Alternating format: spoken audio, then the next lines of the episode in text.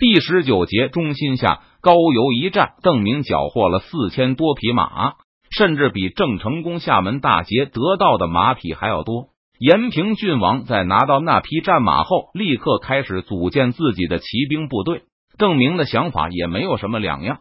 有了这么一大批马匹后，两三年内，成都的马行就是一匹马都提供不了，也没有什么关系了。让邓明感到遗憾的是，这些战马大多是阉过的公马，母马数量要少很多，而可以用来当做候选种马的公马数量就更稀少了。这些阉马雄壮高大，是供那些自认马术过人的禁卫军炫耀勇气用的。公马的脾气不好，而且还容易受到母马的吸引。历史上曾经有过一些例子，散养的大批公马被敌方用母马诱惑走了。更有发情的公马，在看到敌阵中的母马后，直接驮着主人跑入敌阵去了。把马匹送上战船后，明军立刻启程返回四川。这也是事先邓明和江南督府的协议内容之一。如果邓明迟迟不走，江南督府认为北京有可能为了给顺治报仇而增派兵力南下。若是那样的话，江南的督府们也没有充足的理由阻止清军。若是满清大军南下，对邓明的利益也会有很大损害。不但他的盟友受到威胁，江南督府会坐立不安。而且邓明很看重的走私贸易也会受到干扰，甚至前功尽弃，肯定是来不及再去一趟崇明了。邓明让使者去给张煌言和马逢之报捷，并在启程前把顺治的尸体和被俘的几百个禁卫军全都交给了林启龙。无论是俘虏还是皇帝的遗体，邓明对外都宣称是江南督府花钱从明军手里赎回的。但其实明军并没有再次从林启龙他们手中收取费用。现在江南督府的财政状况相当凄惨，没有多少积蓄了。邓明临走的时候，只是向蒋国柱要了一些粮草，同时把清军已经收集起来的耕牛拉走。虽然高邮大捷的消息只是刚刚传开，但这次明军返回长江流域后，一路上有大批的老百姓前来报名参军。明军从中选择了几千精壮，再加上那些参与围攻黄营而不得不死心塌地跟着邓明的蒙古人，明军总人数已经接近四万。蒋巡抚，我这次走了，你可有把握阻止满蒙八旗南下？上船以前，邓明再次询问秘密前来送行的江宁巡抚蒋国柱，这已经不是第一次到邓明的营中了。由于邓明良好的信用。现在蒋国柱虽然身处明军之中，却一点也不担心自己的人身安全。他拍着胸脯保证：“邓提督只管放心，下官已有万全之策。”蒋国柱说：“他已经下令停止给南下的满蒙八旗提供任何粮草辎重。人不怕凶，人就怕穷。”蒋国柱明确表示，他现在什么东西都没有了，无论是粮草、江州还是银子，统统没有。如果满蒙八旗即使自己收集粮草，游泳过江也非要来江南的话，蒋国柱也有后续手段为顺治筹集赎金，是一个最好的借口。蒋国柱已经拉下脸来查抄了一批富户的家产，这些人大都是以前从事海贸的。蒋国柱把他们灭了，不但能筹集急需的资金，还能打击潜在的竞争对手。用这些搜刮来的资金。蒋国柱和梁化凤买通了不少露营将领。皇帝的死讯让江南人心惶惶，大大降低了蒋国柱收买 X 官员的成本。除此以外，两江总督衙门正在不遗余力的造谣传谣，称朝廷因为皇帝身亡而震怒，已经下令满蒙八旗血洗江南，把长江沿岸的百姓都杀光，祭奠顺治。至于长江两岸的官场，也统统犯下了死罪。上至督府，下至胥吏，都要处死。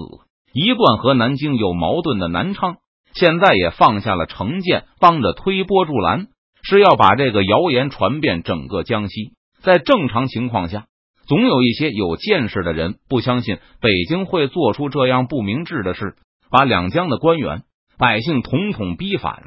清廷的地方官如果努力的辟谣弹压，也能把人心安定下来。但现在两江的官场不但不起稳定的作用，反而大肆煽风点火，可想而知，用不了多久，江南的近身和百姓必然会极度恐慌。毕竟皇帝死了，清廷又是以残暴著称的鞑子。除了这个谣言以外，两江总督衙门和江西巡抚衙门还唯恐天下不乱，拼命的传播高邮湖清军惨败经过。不但五千满蒙御营军被明军一夜打垮，而且明军损失还不到一百人。类似邓明一个人就砍了一百个禁卫军，十个明军活捉了一千个满洲大兵之类的传奇故事纷纷出笼，传的有鼻子有眼的，引发恐慌。在打消了人们对满洲大兵的畏惧心理。要是满蒙八旗坚持南下，估计只要有人挑头，江南就要遍地出现反旗了。不过这是最后一步，不到万不得已，蒋国柱也不会挑头造反。他只不过打算收买军官，让军队闹一点哗变，然后当做江南人心不稳的证据上报给朝廷，再组织一批近身上书朝廷为民请命。要求朝廷打消满蒙八旗南下的念头。蒋巡抚果然是深谋远虑。听蒋国柱介绍了他的计划后，邓明依旧有些不安。北京多半会猜到有些哗变是蒋巡抚指示的吧？这对蒋巡抚没有影响吗？呵呵，邓提督啊，打仗我不如你，但这做官嘛，邓提督就不如我了。蒋国柱笑了起来，他告诉邓明，皇帝死了。江南督府们不惊恐才是不正常。蒋国柱这么做就是要让朝廷明白，现在江南的官场很担心朝廷要向他们追究责任。至于煽动军队哗变、组织近身上书请命，这是向朝廷展示力量，说明江南官场不但担心朝廷追究责任，而且也有闹事的力量。皇帝暴毙，北京事先也没有对江南再进行一场征服战的准备。满蒙八旗的粮草、船只还要指望两江提供。见到江南人心惶惶，督府也不会束手待毙。后北京肯定不会莽撞的把众多的地方官逼反，哪怕北京怀疑军队哗变是督府指示的，也会采取怀柔手段，宣布谣言为假，并赦免江南官吏。就是北京打算秋后算账，那也会等到准备好南征的部队和物资后才会翻脸。在蒋国柱看来，北京可能采取的策略不是武力讨伐，而是大事化小，小事化了，确保东南依旧臣服于朝廷。好吧，邓明也承认蒋国柱分析的很有道理。不过他还是提醒蒋国柱道：离开两江后，我会在武昌停留一段时间。若是蒋巡抚有需要的话，下官不会和邓提督客气。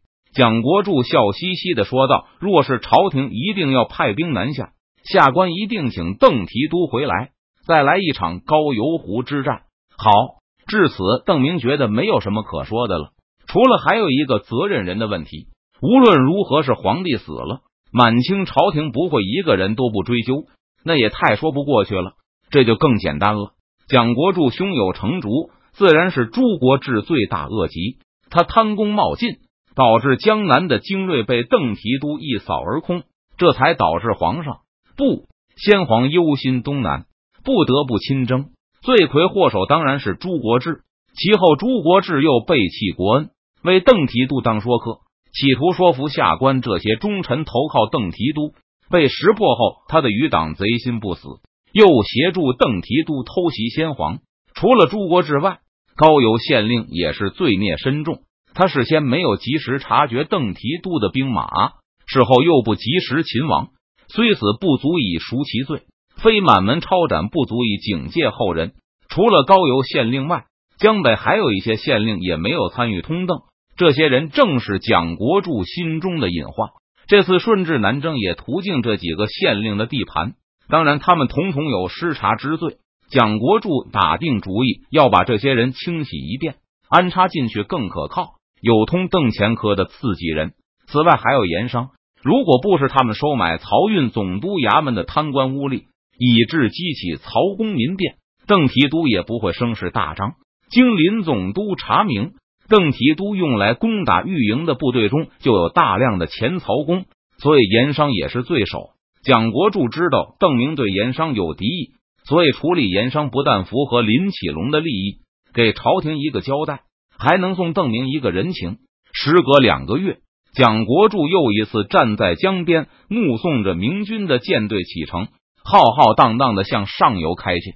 蒋国柱记得上次邓明离去时，自己心情忐忑不安，不知道能不能说服顺治终止南征。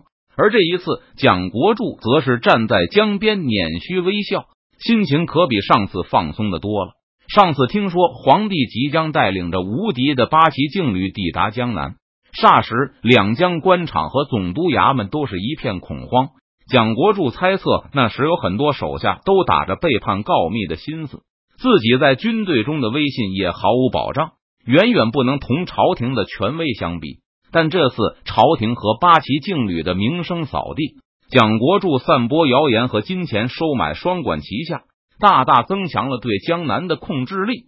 之前，蒋国柱、林启龙。梁化凤和张朝都往邓明军中派去了联系人，以便运输物资、交换情报。高邮一战的时候，邓明把这些人带到前线充当战地观察员。蒋国柱的人返回南京后，绘声绘色的向他报告了高邮一战的全貌。最后一仗，邓提督一百多个骑兵全歼四百个御前侍卫，四个时辰不到，五千御林军就全军覆灭。而邓提督手下战死、受伤的人都加起来才不过一百余人。蒋国柱震惊之余，不由得叹道：“满洲八旗也不过如此啊，并不是什么三头六臂、刀枪不入的家伙。要是我能给手下提供足够的弓箭、甲胄和口粮，也未必就不能和满洲大兵一战。”